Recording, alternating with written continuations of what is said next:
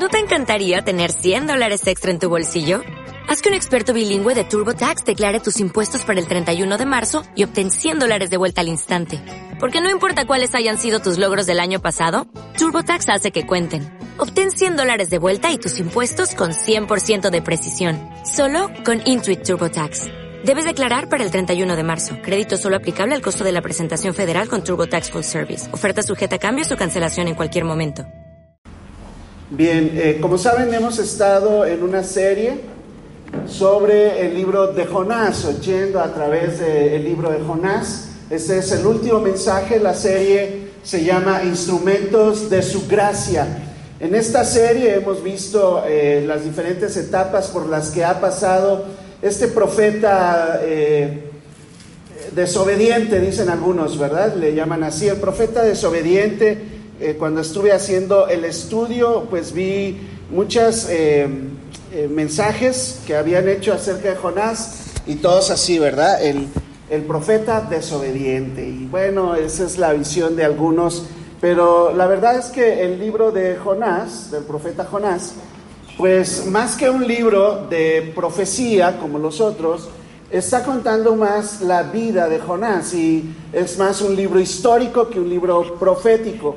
Y aunque hay algunas profecías y algunos tipos y modelos acerca de Cristo Jesús y de la iglesia incluso, eh, realmente el libro está contando la historia sobre el profeta Jonás. Hay una sola profecía que él da, dura, son como cinco o seis palabras, es todo lo que él, él proclama como profecía. Pero eh, los cuatro capítulos están en un estir afloje entre Dios y Jonás, y eso es lo que hemos estado viendo. Eh, en el primer mensaje hablamos acerca de no ser instrumentos dormidos, como lo fue Jonás, y Jonás pues decide huir de la presencia de Dios, no obedecer, se va en, en la dirección contraria, se mete a un barco donde Dios manda una tormenta y él está dormido, ¿te acuerdas? Y el profeta dormilón, hablamos de eso y cómo incluso este, estando él en esa posición, pues él decide eh, ser lanzado al mar para que la tormenta se calmara y hablamos mucho sobre eso, de no ser instrumentos dormidos. Después en el siguiente mensaje hablamos de ser instrumentos rescatados y el capítulo 2 del libro de Jonás, Jonás está ahora en el vientre de, ¿de quién? Del gran pez. Muchos pues dibujan una ballena, pero no dice ballena, dice ballena, dice el gran pez. Y el gran pez, pues el, mayor pez que conocemos hoy, pues es una ballena y por eso decimos. Eh, si hay algunos casos contados, documentados, de gente que estuvo en una ballena y salió viva, ¿eh? o sea, sí lo hay. Pero bueno, no se trata en sí de la ballena, sino todo el significado que trae ahí, como él clama desde el vientre del pez y Dios lo rescata de ahí, aún él hace promesas a Dios, sabiendo que está a punto de morir, pues ya estás en la panza del pez, que más queda que morir. Pero él aún ahí dice, yo pagaré mis votos a Jehová. Y entonces no lo soporta más la ballena y va y lo vomita en, Cancún. Bueno, no sé dónde fue, pero en alguna playa lo vomitó. Así quisiéramos, ¿verdad? Que nos vomitara en Cancún. Pero eh, bueno, lo vomita el pez y entonces vuelve Dios a tratar con él. Lo vimos ahora en el tercer mensaje y hablamos de ser instrumentos de su misericordia. Y ahora este profeta que había experimentado la misericordia de Dios en su vida, pues ahora él va y ahora sí obedece, va a la gran ciudad, a Nínive, y hablamos de cómo eran estos habitantes de Nínive y en sí todo el imperio este, sirio, eran sanguinarios, eran eh, eh, o sea, no tenían temor de Dios para nada, ¿verdad? Y, ellos eh, asesinaban a sangre fría, lo siguen haciendo hasta el día de hoy, son los mismos, es la misma descendencia de ese tiempo, pues todo ese, el, norte, hacia el norte donde está Israel, y todos esos que tienen guerra hoy con Israel, desde ese tiempo la tenían, estamos hablando hace más de 3.000 años. Eh, eh, él decide ir de todas maneras, hablamos de cómo era eh, muy parecido a como poner a un judío en la Alemania nazi en una de las plazas a decirles que Dios iba a destruirlos. Eh, algo así era parecido. Entonces eh, él cumple, obedece y va a la gran ciudad da su mensaje, que es este mensaje que te dije, Nínive será destruida este, si ustedes no se arrepienten. Bueno, no les dice ni eso. Nínive será destruida, ese es su mensaje. Y increíblemente la ciudad completa se convierte. Él no se lo espera así. Imagínate que lleguemos a Soledad, ¿verdad? Digamos, en 40 días Soledad va a ser destruido y ¡pum! Soledad se convierte. Hasta el gobernador, ¿verdad? El gobernador, el, el, este, el presidente municipal, ¿verdad? bueno, hasta los animales y vacas y ranchos que hay en Soledad, porque hay ranchos en Soledad, este, todos en ayuno, ¿verdad? Y se cierran todo y, porque están eh, quebrantados, porque quieren ahora seguir a Dios. Entonces ahí nos quedamos y esa, esa escena donde el pueblo de Nínive se convierte, pues habla de nosotros ser instrumentos de su misericordia, llevar ese mensaje, ser obedientes, hablamos de ello. Así que hemos recorrido la historia de Jonás. El capítulo 3 hubiera sido un buen final, un final feliz del cuento de hadas, ¿verdad? Y fueron todos felices para siempre, fundaron una red de iglesias a través de todo Nínive, pero no fue así. Aún en el corazón de Jonás hay algunos problemas que Dios debe resolver antes de continuar usando a este instrumento de su gracia.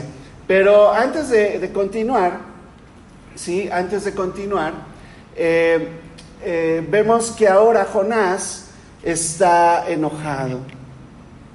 Nosotros hubiéramos estado en el mero cielo, como dice Felipe, ¿verdad? Cuando una ciudad se convirtiera, no tendríamos, o sea, no cabríamos de alegría y nos pondríamos a trabajar, yo supongo, ¿verdad? Y abriendo ministerios Carlitos pues tendría que hacer varios grupos de pairos, ya Pairo unos, pairo dos, no sé cómo le haría. Este, tanta gente y tantos chavos ahí convertidos, pero no, Jonás ahora está enojado. Y eso es de lo que vamos a hablar el día de hoy. ¿Cómo es esto tan paradójico en la vida de Jonás? Aún obedeciendo a Dios y Dios haciendo lo que Él sabe hacer, que es llegar a los corazones de las personas, cambiarlos, eh, eh, hacer que la gente se convierta a Él. Ahora Jonás está enojado, como un niño haciendo berrinche, lo vamos a ver. Pero antes de ir ahí, yo quiero invitar aquí que me ayude pues Carlitos, Ascona, Citlali, rápido, rápido, porque no tengo mucho tiempo. Eh, Diego, Diego, ven, Diego, este, son dos, cuatro, Déjame pasar a Roberto, uno más. Roberto, ven, Robert, rápido, rápido, porque. Ven, ven, ven. Vamos a hacer una, una, dinámica, les voy a dar solo un minuto. Están en una, en una tribu, pues son, son este, turistas, los agarró una tribu allá, no sé, en África, en algo así, y es una tribu caníbal. Se han comido a su líder, ya el líder ya, ya se lo comieron. No, no, no, se comieron a Bobby, se comieron a Bobby. Se comieron a Bobby. Tenemos dentro de los capturados, está, aquí están todos los caníbales. ¿eh? Dentro de los capturados está una cantante de ópera, eh, un asesino, un asesino, aquí está el asesino, es muy bueno asesinando gente. Eh, tengo un cerrajero, cerrajero. Tenemos un doctor, un doctor, y tenemos un intérprete del idioma de la tribu. Es el único que les entiende a la tribu. ¿Ok? Eh, doctor, cerrajero, el único intérprete, la cantante de ópera y el asesino. ¿Ok? Eh, cada uno les dura una semana para comer a todos. Ya se están comiendo a Bobby. Así que ahora este, les voy a dar un minuto para que se pongan de acuerdo en el orden en que van a ir muriendo. Corre tiempo.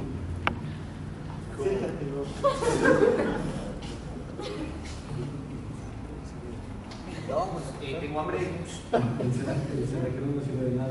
yo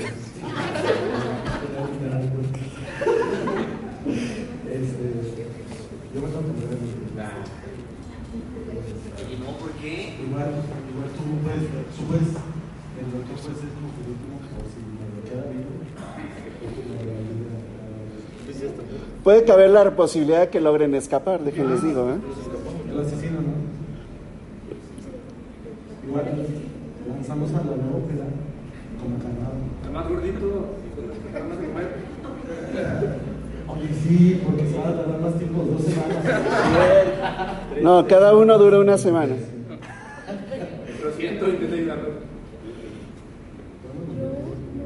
Es que, ok, vas a cantar. Ni entiende. Ajá. Oye, sí, es cierto. Y tú primero. Yo. Tú vas matando poco a poco. O sea, como se le va a mover, pues, y. Yo, tú lo sabes.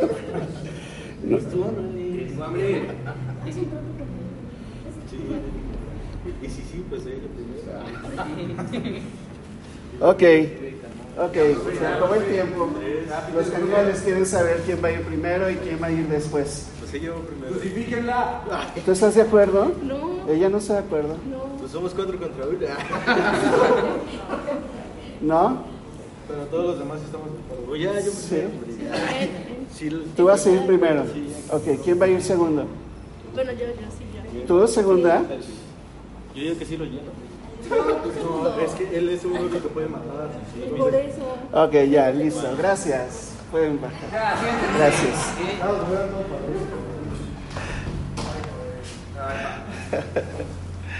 Es eh, cuando está en juego tu vida, cuando está en juego tu vida, uno piensa en uno mismo. Algunos dicen que es un instinto, un instinto de supervivencia.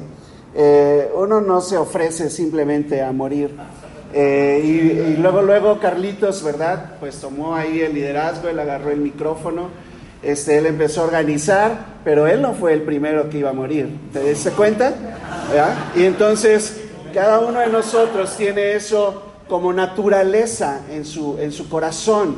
La, la naturaleza del corazón humano, déjame te explico esto, es egoísta. Es egoísta, ¿ok?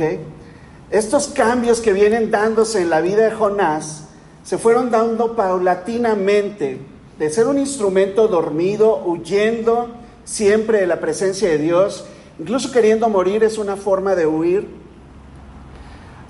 pasa a ser un obediente Jonás que lleva el mensaje de salvación a un pueblo no judío y sanguinario.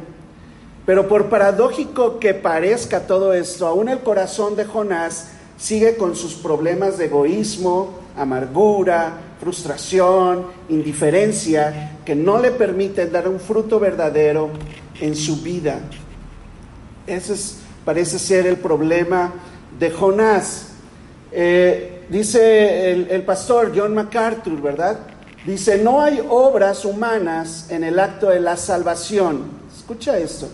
No hay obras humanas en el acto de la salvación, pero la obra divina de salvación comprende un cambio de intenciones, de voluntad, deseos y actitudes que produce inevitablemente el fruto del Espíritu Santo.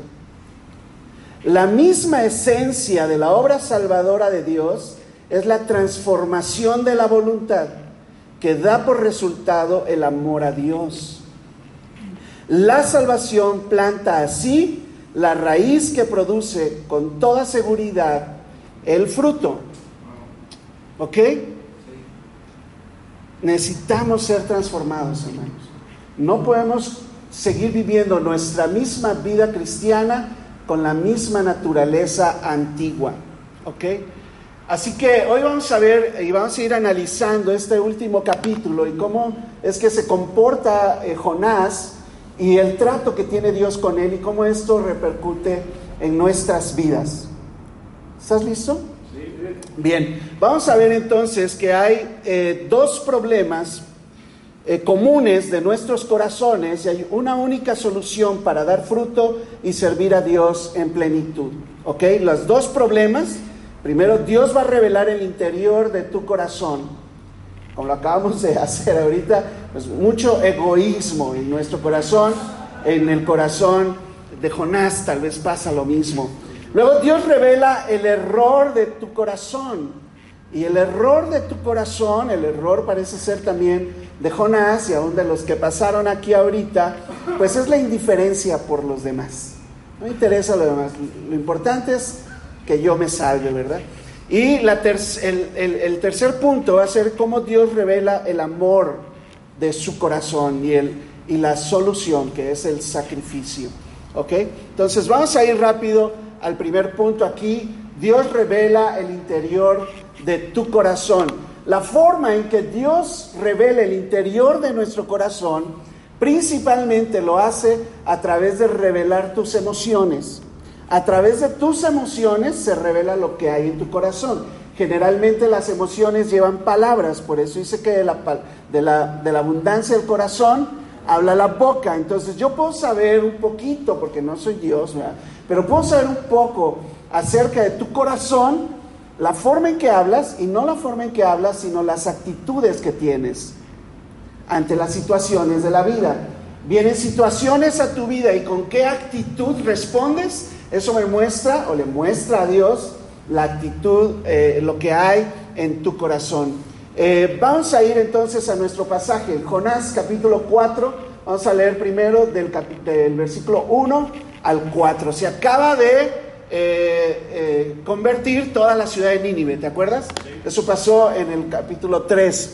Ahora tú esperarías tener a un Jonás pues bien contento y bien ocupado, ¿verdad? Hubiera ido allá al pueblo de Israel, tráiganse a los maestros, tráete los cursos, ¿verdad? Vamos a dar aquí descubrimiento, este, nuevos miembros, eh, pues algunos, pues vámonos directo a hijos del trueno, ¿verdad? Enséñale las, eh, las eh, eh, ¿cómo se llaman? Las, reglas del estudio bíblico y dales hijos del trueno uno y luego que empiecen a liderar, etcétera, etcétera. Pero no, Jonás se apesadumbró en extremo y se enojó y se enojó.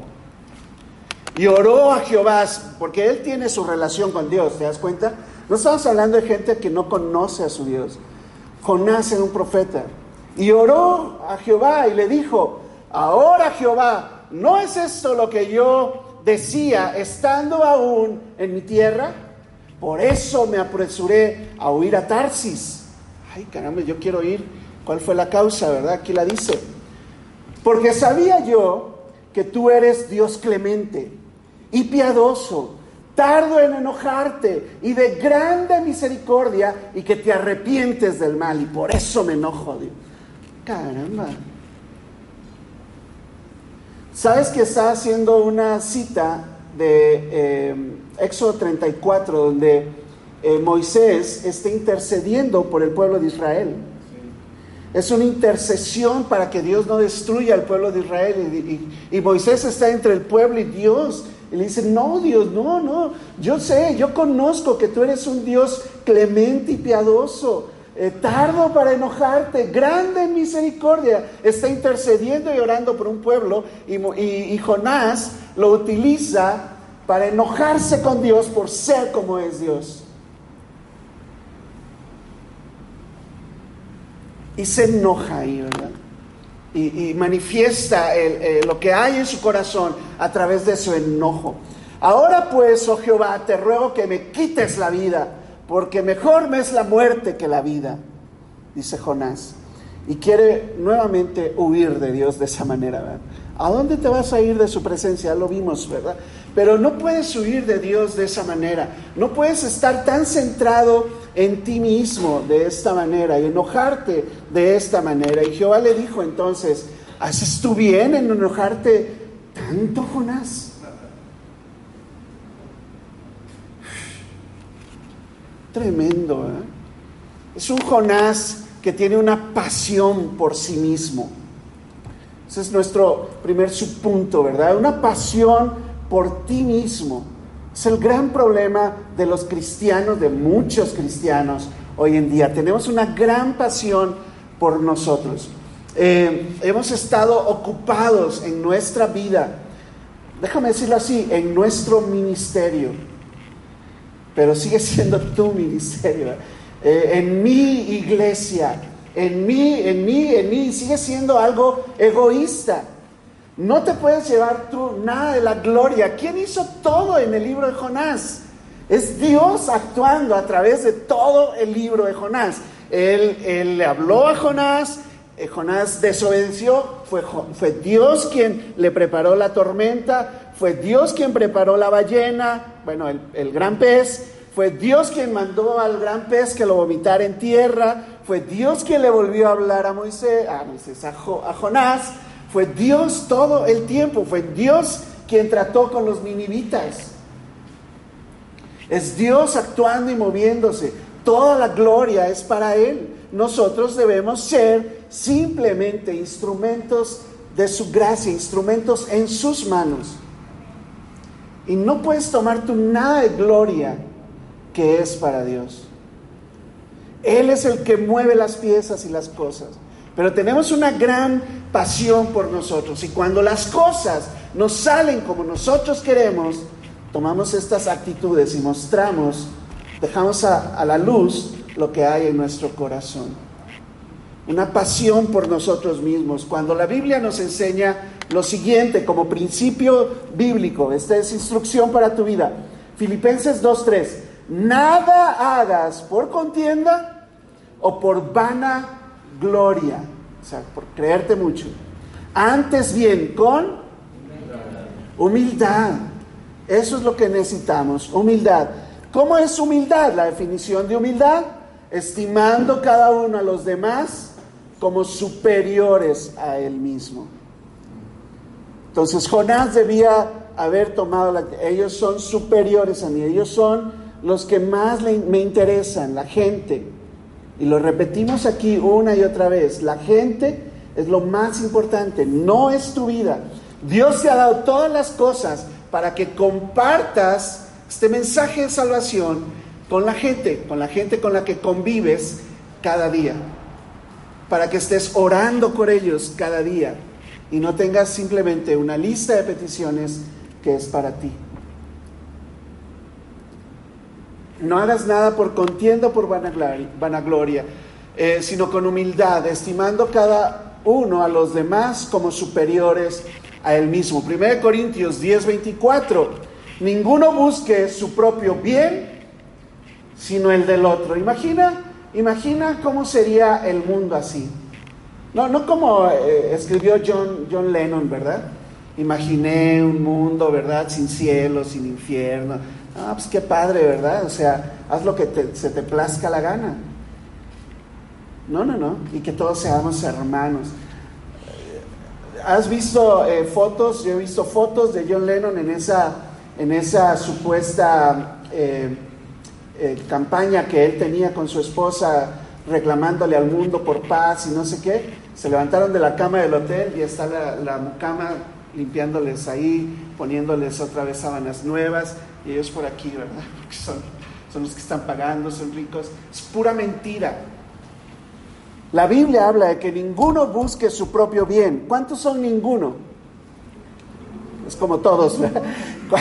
Ninguno, es nadie de los que estamos aquí debe buscar su propio bien. Y lo hemos, yo no sé por qué, ¿verdad? Pero en cada predicación que he tenido en esta iglesia este año lo estuve repitiendo varias veces. La finalidad de tu vida no es ser feliz. La felicidad va a llegar cuando mueras y estés en la presencia de Dios y goces por la eternidad con Él. Vas a pegar brincos de alegría por la eternidad. Pero este mundo va de mal en peor. La gente necesita conocer el mensaje de salvación. Y Jonás no lo ve. Y muchos de nosotros tampoco. No buscamos el bien de los demás, sino el propio. Colosenses 3:12. Vístanse pues, si ya han recibido de Cristo, vístanse pues como escogidos de Dios. ¿Cómo es un escogido de Dios? Es santo, es amado, eh, perdón, santos llamados de entrañable misericordia, de humildad, de mansedumbre, de paciencia. Si te das cuenta, cada característica tiene que ver con otras personas. No está hablando de, no, pues, eh, trabájale, échale ganas, eh, no sé, todo lo que dicen ahora para la superación personal, eh, para que te vaya bien y demás. Eh, no, no se trata de eso, se trata de los demás ahora. Esa es la vida cristiana. Dios no solamente eh, revela que hay una pasión por nosotros en nuestro corazón, también está revelando que hay una obsesión por hacer tu voluntad. Cada uno de nosotros, hasta en nuestras oraciones, oramos que se haga mi voluntad. Bueno, déjame darte aquí la noticia, así no se ora. Padre nuestro, ¿eh? que estás allá en los cielos. ¿eh? ¿Y cómo termina esa, esa, esa oración? ¿verdad? Hágase tu voluntad. Hágase tu voluntad. Pero tenemos una obsesión por nosotros mismos, incluso como cristianos al orar. Deberíamos estar orando más por otras personas y, y ya, o sea, llegamos al punto donde casi eh, me hinco en el WhatsApp pidiendo que se apunten a la velada de oración. Son ejercicios espirituales que cada uno debe tener para vivir por los demás. Y por los demás es que hay que pedir. Y tenemos esta obsesión porque nos vaya bien a nosotros. Isaías 58, 3 y 14 dice, Dios hablando, si retrajeres el día de reposo tu pie, ¿ok? O sea, ahora en tu vida cristiana, de hacer tu voluntad en mi día santo, que no, no sea así, y lo llamaras delicia, santo, glorioso Jehová, y lo venerares, no andando en tus propios caminos, ni buscando tu voluntad, ni hablando tus propias palabras. Si retrajeres tu vida de hacer eso, ¿eh? entonces, como cada promesa de Dios condicionada, entonces te deleitarás en Jehová, disfrutarás tu vida cristiana. Y yo, otra vez, ¿quién es soberano? Y de eso trata el libro de Jonás, la soberanía de Dios. Yo te haré subir sobre las alturas de la tierra y te daré a comer la heredad de Jacob, tu padre, porque la boca de Jehová lo ha hablado. Y Mateo 16, Pedro, ¿verdad? No entendiendo de qué espíritu era. Y cuando Jesús le dice, es necesario que yo muera por ustedes, así como casi lo hizo ahorita Ascon, bueno, yo, yo voy primero. Pero era nada más para ya él morir y los demás pues no me interesan tampoco. Pero Pedro, Bueno, eso es lo que yo vi en tu corazón. Pedro, entonces, cuando, cuando Jesús dice, voy a morir, y les declara abiertamente que él va a morir, Pedro le dice, mira Jesús, ven, ven tantito, ¿eh? mira, ven, ven acá. Y se lo lleva aparte, dice ahí. Y entonces Pedro le tomó aparte y comenzó a reconvenirle, diciéndole, Señor, ten compasión de ti, en ninguna manera esto te acontezca. No, no, no, que no pase esto, mira, vamos a arreglarlo de otra manera. Vamos a mandar a alguien más a morir o vamos a llegar a un acuerdo con Pilatos, no sé, algo hay que hacer. Eh, pues eh, mejor sacamos del grupo a Judas, algo vamos a hacer, Jesús, tú no tienes que morir. ¿Qué fue la respuesta de Jesús? Dice, pero él volviéndose le dijo a Pedro, quítate de delante de mí, Satanás, me eres tropiezo. ¿Por qué me eres tropiezo? ¿Por qué me eres tropiezo? Porque no pones la mira en las cosas de Dios, sino en las de los hombres. Y esa fue la respuesta de Jesús. Cada uno de nosotros debe dejar ya la obsesión porque se haga tu voluntad. Deja que Dios haga su voluntad en tu vida y tú ponte para ser un instrumento de Dios en sus manos. Y deja de luchar con él, ¿verdad? Estamos tomando esta actitud que tenía Jonás, ¿verdad? Enojado hasta la muerte, dijo. Deuteronomio 10, 12 y 13 dice, ahora pues Israel, está hablando ahí Moisés, ¿qué pide Jehová tu Dios de ti? ¿Qué es lo que pide de ti? Escucha esto, deberías anotarlo, eso es lo que Dios pide de ti. Que temas a Jehová tu Dios, que andes en todos sus caminos y que lo ames y sirvas a Jehová tu Dios con todo tu corazón y con toda tu alma. Y que guardes los mandamientos de Jehová y sus estatutos que yo te prescribo hoy. ¿Para qué? ¿Para angustiarte? para dejarte tirado ahí en la calle solo, para menospreciarte. No, para que tengas prosperidad. No es otra versión de la Biblia, ¿eh? está en la Reina Valera 60 así, para que tengas prosperidad. Porque Dios es el que te la va a dar. ¿Cuándo? Cuando ames a Jehová tu Dios. ¿Cómo? Sirviéndole, andando en sus caminos, poniéndote a su servicio. ¿Qué quieres, Señor? No yo, sino tú. ¿Eso es lo que tú quieres que yo haga? Va. No me importa si me veo mal, si habla la gente, si no te... O sea, yo dependo completamente de ti. Pero Jonás no, ¿verdad? Jonás se molestó y estaba enojado, ¿verdad? En gran manera, dice ahí literalmente. Ese fue eh, el primer eh, problema que vemos en Jonás, es el egoísmo. Mucho de lo que vemos en nuestra vida nosotros también, como cristianos. Bueno, no solo es el egoísmo el problema de nuestro corazón, hay uno aún peor. Hay uno aún peor. Vamos a ver qué fue lo que pasó. Cómo es que Dios revela ese error de tu corazón, la indiferencia. Estamos otra vez con Jonás. Ahora del versículo 5 al 9 del capítulo 4. Dice, y salió Jonás de la ciudad, se fue en lugar de, de ir y hacer las iglesias y empezar a organizar ahí las iglesias de Nínive, pues él se salió, ¿verdad? Se fue Jonás de la ciudad y acampó hacia el oriente de la ciudad y se hizo allí una enramada. Empezó a trabajar para él, ¿verdad? Empezó a hacer una enramada, eh, se sentó, ¿verdad?, debajo de ella, viendo hacia la ciudad, todavía tenía él la esperanza de que Dios la destruyera. Dice que hizo una, una enramada, se sentó debajo de ella, a la sombra, para ver qué acontecería en la ciudad. Él ya estaba muy cómodo, ahí hizo su propia enramada, él la hizo, ahí no intervino Dios, él la hizo, ¿verdad? Con sus propias manos, trabajó duro para hacerla, se sentó ya a gusto, ahí no le importa lo que está pasando en Nínive. Él ya está cómodo bajo una sombra que él mismo se construyó. Deja ver cómo es que Dios trata con esto. Y dice el versículo 6, y preparó quién? Jehová Dios. Una calabacera es un árbol especial que crece en esos lugares de unas hojas grandes, ¿ok? Una calabacera, la cual creció sobre Jonás. Otra vez Dios, ¿verdad?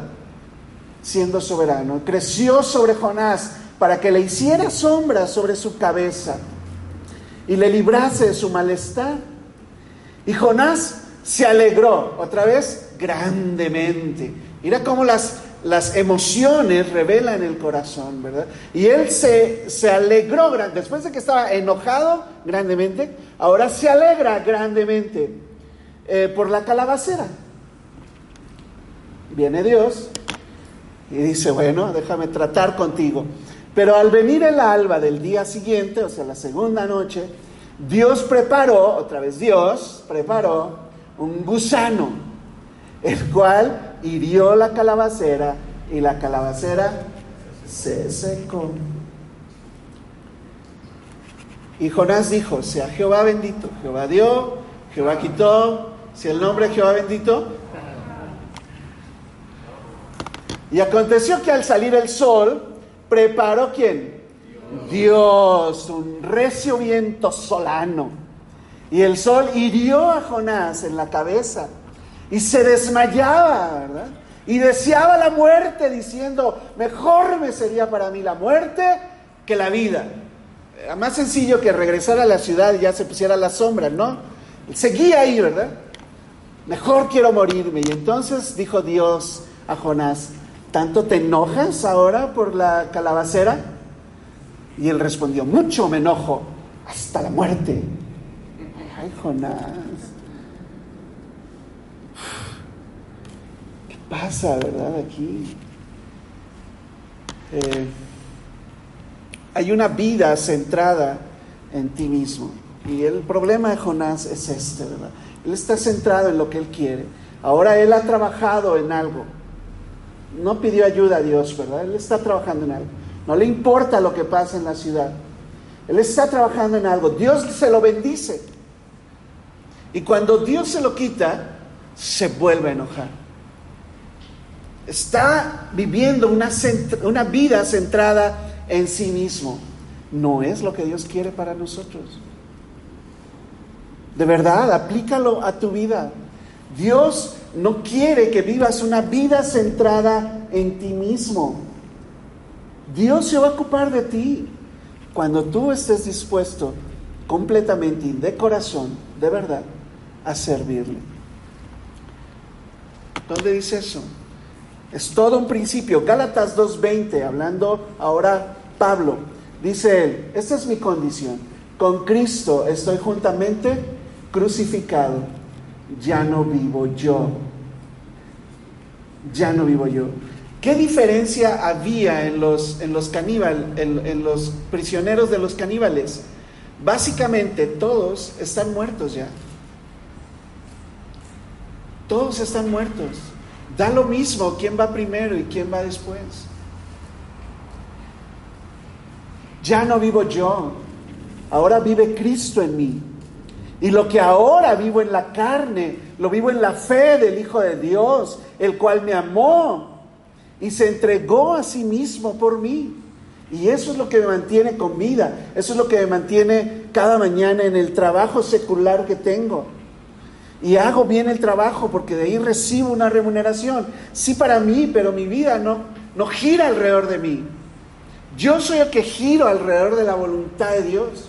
El día que Dios, lo he dicho también varias veces, el día que Dios me diga que yo deje ese trabajo para servirlo de tiempo completo, yo no tengo ningún problema en hacerlo. Tenemos planes y proyectos. Cuando íbamos a Panamá teníamos un plan para ir a Panamá. Eso no quita de, me, lanzo a la aventura y ya, porque Dios me va a ayudar. Hay un plan para hacerlo, para ser más efectivos. Dios tuvo un plan, lo acabamos de ver. Este, su plan era que Jonás hiciera esta, esta parte. Pero uno debe estar dispuesto y eso se muestra en el corazón y se muestra en tus actitudes y en tus emociones cuando vienen las dificultades a tu vida, haciendo la voluntad de Dios. Si tú estás haciendo la voluntad de Dios, no tienes por qué enojarte cuando te va mal. Podrías decir como, como Job, entonces, Jehová dio, Jehová quitó, el nombre de Jehová sigue siendo bendito. ¿Ok? Deja de mostrarte aquí ahora lo que hacía Jesús. Recorría Jesús todas las ciudades y aldeas, enseñando en la sinagoga de ellos y predicando el evangelio del reino y sanando toda enfermedad y toda dolencia en el pueblo. Y ahí está Jesús haciendo la chamba, el trabajo. No tiene una vida centrada en sí mismo. Él esperó el tiempo, cuando llegó el tiempo, incluso su, su mamá, ¿verdad? La, Virgen María, que ya no era virgen, la Virgen María eh, llega ahí y le dice, oye, pues es que se acabó el vino. Y él le dice, mi, tiempo no ha llegado. Y bueno, hace el milagro ahí, uno de los primeros que ven. Pero eh, llega el momento donde él se revela por completo, ¿ok? Y él entrega su vida, está entregado por completo al ministerio. Pero dice que al ver las multitudes, fíjate la diferencia entre Jonás y Jesús. Al ver las multitudes, Jesús dice, tuvo compasión de ellas, porque estaban desamparadas y dispersas, como ovejas que no tienen pastor. Así está la gente alrededor de tu vida, tus compañeros de escuela, así están. Eh, desamparados, dispersos, como ovejas que no tienen pastor. Un día van a morir, tú no sabes cuándo. Eh, ayer hubo un accidente muy, muy feo en la carretera Matehuala. Un autobús que venía desde Houston, Texas, eh, se volcó a las 8 de la mañana. Mucha gente herida, el hospital está lleno, ayer tuvieron bastante trabajo, yo en la mañana, eh, muchos heridos, un niño murió en el lugar. Tengo varios fracturados, lesionados en el hospital. Tú no sabes cuándo vas a morir. La gente que vive alrededor de ti sin conocer de Cristo va a morir un día y tú no sabes cuándo. Y está desamparada y está dispersa como oveja que no tiene pastor. están viviendo vidas desesperadas, no saben qué hacer, van con el psicólogo, van con la comadre de la esquina, con la vecina, con la tía, la mamá, alguien que los oriente. Eh, ven videos en Facebook, en YouTube, algo, ¿verdad? Eh, un meme, algo que me ayude. Están buscando y tú tienes la respuesta. Pero como estás como Jonás, ¿verdad? construyendo tu propia enramada, poniéndote a la sombra, tienes indiferencia de la gente. Tenemos indiferencia de la gente, porque vivimos vidas centradas en nosotros mismos. Jesús dice, al ver las multitudes, tuvo compasión de ellas, porque estaban desamparadas y dispersas, como ovejas que no tienen pastor. ¿Y qué fue su respuesta? Dijo a sus discípulos, ¿quién son discípulos de Jesús aquí? Alza tu mano.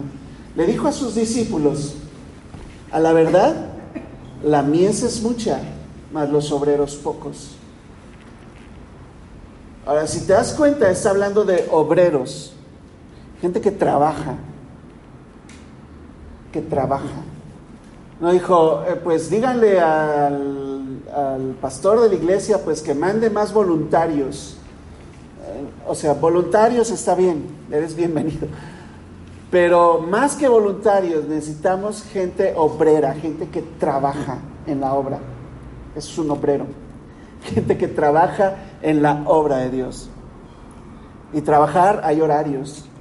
Si no, pregúntame cómo voy corriendo para llegar a checar y que no me descuenten. ¿Verdad? ¿Tú sabes eso? No, si eres empresario no sabes de eso, pero yo sé de llegar, temprano porque y no te puedes salir antes, ahí está la fila formada en el checador, esperando que den las dos. No puedes checar antes. Eres un obrero, eres un trabajador. ¿Quieres recibir el salario completo? Trabaja en la obra del Señor. Que mande obreros a la mies, porque son pocos. Ruega pues al Señor de la mies que envíe obreros a la mies. Este siguiente año vamos a entrar de lleno a este nivel 3 del ministerio. Necesitamos obreros en la mies. Así que necesitamos gente discipulándose. Si tú ya terminaste tu discipulado, estás perdiendo el tiempo si no estás discipulando a alguien. Necesitamos obreros. Esa es la obra. Ese es el trabajo. ¿Ok? El trabajo en la iglesia es ese.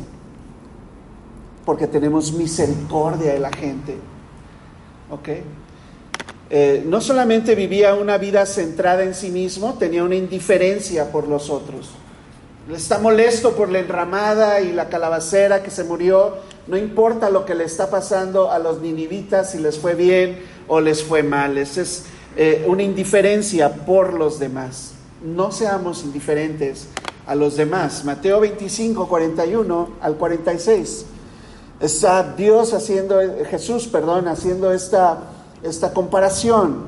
Y entonces dice que les dirá también a los de la izquierda, apártense de mí, malditos, al fuego eterno preparado para el diablo y sus ángeles. Yo entiendo aquí que los que van al infierno con el diablo y sus ángeles no son cristianos. Nunca recibieron a Jesús. ¿Estás de acuerdo conmigo? Bueno, estos de la izquierda les va a decir eso. ¿Quiénes son los de la izquierda? Tuve hambre y no me diste de comer. Tuve sed y no me diste de beber. Fui forastero y no me recogiste. Estuve desnudo y no me cubriste. Enfermo y en la cárcel y no me visitaste. Qué importa, esa es la obra a la que estamos llamados. Esa es la obra a la que estamos llamados. Interesarnos por los demás, por sus problemas, ayudarles de alguna manera. Entonces también ellos, ¿verdad? Porque, ah, sí somos buenos para responder. Entonces ellos también le respondieron diciendo, Señor, Señor, ¿cuándo te, hemos visto hambriento, o sediento, forastero, desnudo, o enfermo, o en la cárcel, y no te servimos? No, no es cierto, ¿verdad? Lo que tú estás diciendo no es cierto. Entonces les responderá diciendo, de cierto os digo que en cuanto no lo hiciste, a uno de estos más pequeños, tampoco a mí me lo hiciste. Y tus actitudes, tus respuestas, tus emociones, me muestran a mí lo que hay en tu corazón y yo no veo nada de Jesús en tu corazón, te manda al infierno. No por obras, pero las obras me muestran lo que hay en tu corazón. Y lo hemos dicho aquí, Felipe lo ha repetido varias veces, no es una oración, es la sinceridad de tu corazón al recibir a Jesús y luego trabajar, como dijo MacArthur al principio, está sembrada la raíz, va a dar fruto, definitivamente tiene que dar fruto la vida cristiana. E irán entonces estos al castigo eterno, pero los justos irán a la vida eterna. Eh, Ken Follett, un, eh, escritor, dice, lo mismo, ah, perdón, los miembros de esta generación tendremos que lamentarnos no solo por las palabras y los actos odiosos de las malas personas, sino por los clamorosos silencios de las buenas. Y la gente sufre allá afuera por no tener esperanza, pero nosotros estamos en silencio, en silencio, indiferentes. Dios revela entonces también ahora cómo es hacer la obra de Dios para Él. Vimos los dos problemas, el egoísmo y la indiferencia, que no nos permiten avanzar y dar fruto. Bueno, déjame ahora mostrarte lo que Dios estableció como patrón de nuestras vidas para servirle y adorarle de verdad. ¿Listo con eso? Esto debe ser un cambio, esto debe ser un cambio radical en nuestra vida a partir de hoy. Dios revela el amor de su corazón y Él nos pone el ejemplo a través del sacrificio. ¿Ok? ¿Qué esperaba Dios de Jonás? Sacrificio. Y aunque fue muy obediente, ¿verdad? Dios no nada más está contento con que le seas obediente. la motivación que hay detrás de, de, la obediencia que tú tienes, cuál es la motivación que tú tienes, es lo que le importa a Dios.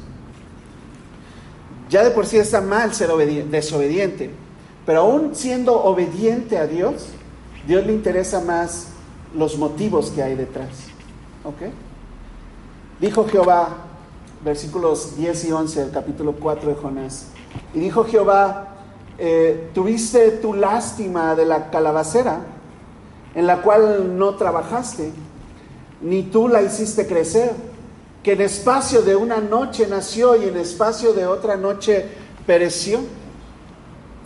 Y no tendré yo piedad de Nínive, aquella gran ciudad donde hay más de 120 mil personas que no saben discernir entre su mano derecha y su mano izquierda y muchos animales. Con esa pregunta termina Jonás. Esa es la pregunta abierta por la eternidad. Por tres mil años ha estado esa pregunta terminando el libro de Jonás. Eh, ¿No tendré yo piedad? ¿No tendrás tu piedad entonces? Y termina ahí. Eh, el amor de Dios lo llevó a la acción. ¿Ok? El amor de Dios lo llevó a la acción. Primero Juan 4.10. En esto consiste el amor. Ahora, ¿tú has entendido? Egoísmo e indiferencia es todo lo contrario a amor. ¿Ok? En esto consiste el amor, dice 1 Juan 4.10. No en que nosotros hayamos amado a Dios, sino en que Él nos amó a nosotros y envió a su Hijo en propiciación por nuestros pecados, o sea, en tu lugar, por nuestros pecados. Romanos 5:8, mas Dios como muestra su amor, mas Dios muestra su amor para con nosotros, en que siendo aún pecadores, Cristo murió por nosotros. Y está poniendo el patrón de qué es lo que debemos hacer nosotros, se puso como ejemplo. ¿Ok? Segundo de Corintios 8 y 9. Porque ya conocen la gracia de nuestro Señor Jesucristo, que por amor a ustedes o a vosotros se hizo pobre, siendo rico, para que vosotros con su pobreza fueran enriquecidos. ¿Ok?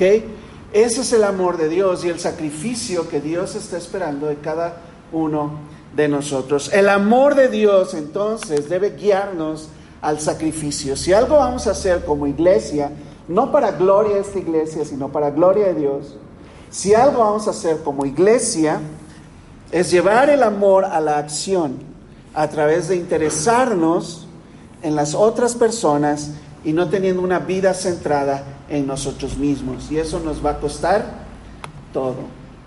¿ok? El amor de Dios nos guía al sacrificio. 2 Corintios 5, 14 y 15. Porque el amor de Cristo nos constriñe. Déjame te muestro cómo es el amor de Cristo que constriñe. Ven, ven, Brandon. Voy a ilustrar esta palabra constreñir. ¿Ok? ¿A qué te suena constreñir? A mí me suena estreñir, pero no sé si.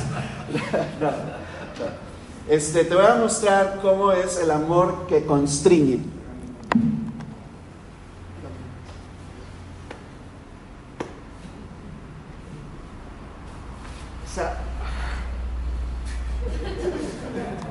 Aprieta fuerte, gracias. Ok, entonces el amor de Cristo te constriñe, dice, el amor de Cristo nos constriñe pensando esto. Este es el amor que a mí me hace sentir Cristo Jesús. Es, me constriñe, ¿verdad? Eh, pensando esto, que si uno murió por todos, luego todos murieron.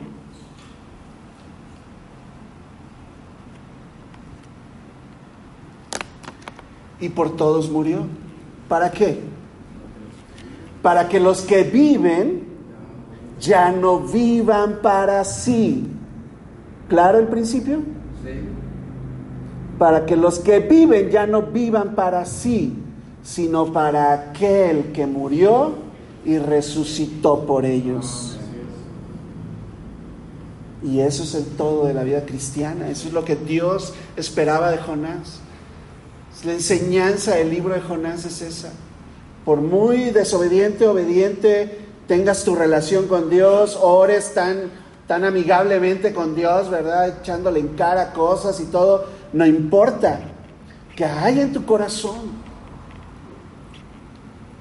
Hebreos 13, 20 y 21 dice, y el Dios de paz que resucitó de los muertos a nuestro Señor Jesucristo, el gran pastor de las ovejas, por la sangre del pacto eterno, porque a Él le costó esa sangre, nos haga, ¿verdad?, aptos en toda buena obra. Tiene que ver con gente. En toda buena obra. Bueno, en toda obra buena. Para que hagáis que su voluntad, haciendo Él en vosotros lo que es agradable delante de Él. Escucha eso, porque ¿es Dios soberano o Dios no es soberano?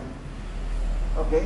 Dios le dejó a Jonás elegir qué hacer con la orden, pero Dios mueve las piezas, ¿verdad?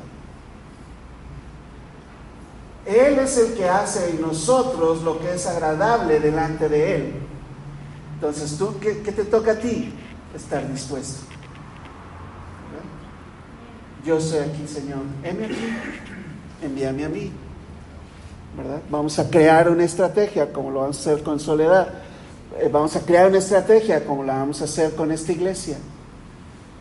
¿Ok? Pero aquí estamos. Aquí estamos. ¿Para qué? Al cual sea la gloria, ¿verdad? Por los siglos de los siglos. Amén. Eh, Michael Novak, otro novelista y escritor, dice, el amor no es un sentimiento de felicidad.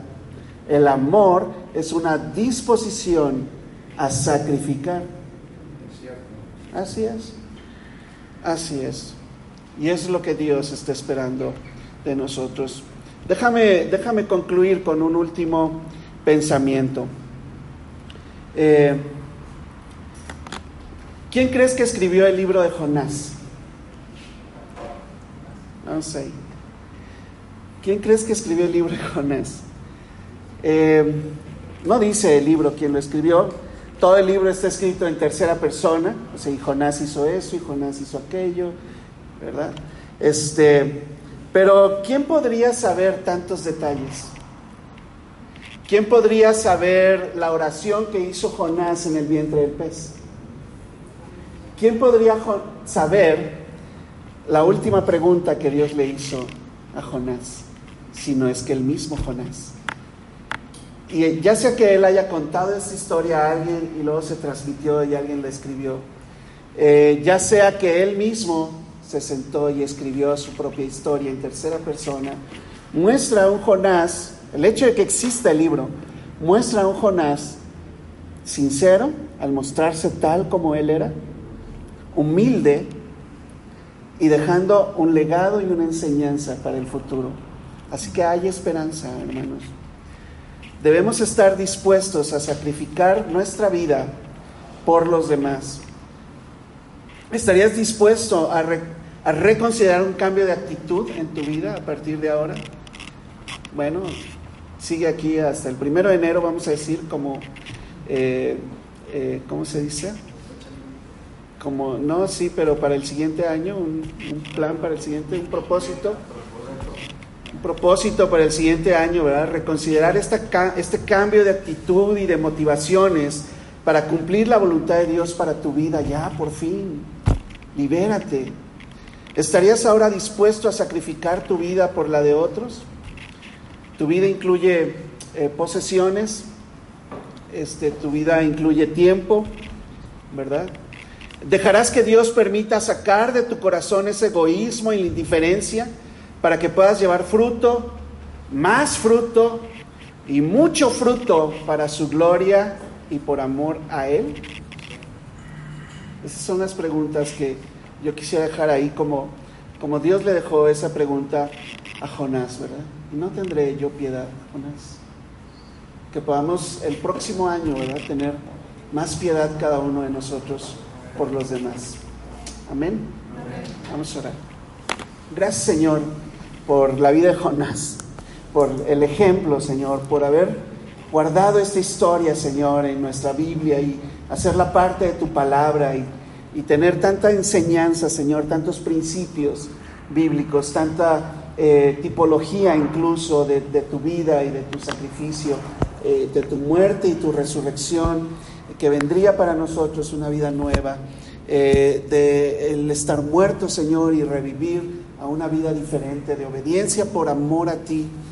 Ayúdanos, Señor, a tomar esta conciencia en nuestras vidas, de ya no vivir nosotros, de no eh, buscar, Señor, nuestro propio bien, sino el del otro. Ayúdanos, Señor, a confiar más en ti, a tener nuestra vista puesta en las cosas de arriba, no en las de la tierra, en las que son eternas y no en las que son temporales. Y tener compasión, Señor, por los demás. Ayúdanos a gastar lo que nos resta de vida, Señor, en hacer tu voluntad, en que tú puedas tomarnos como instrumentos de tu gracia para llevar tu nombre, Señor, a todas las naciones. Esa es mi oración y nuestra oración como iglesia. Te lo pido en el nombre de Jesús. Amén.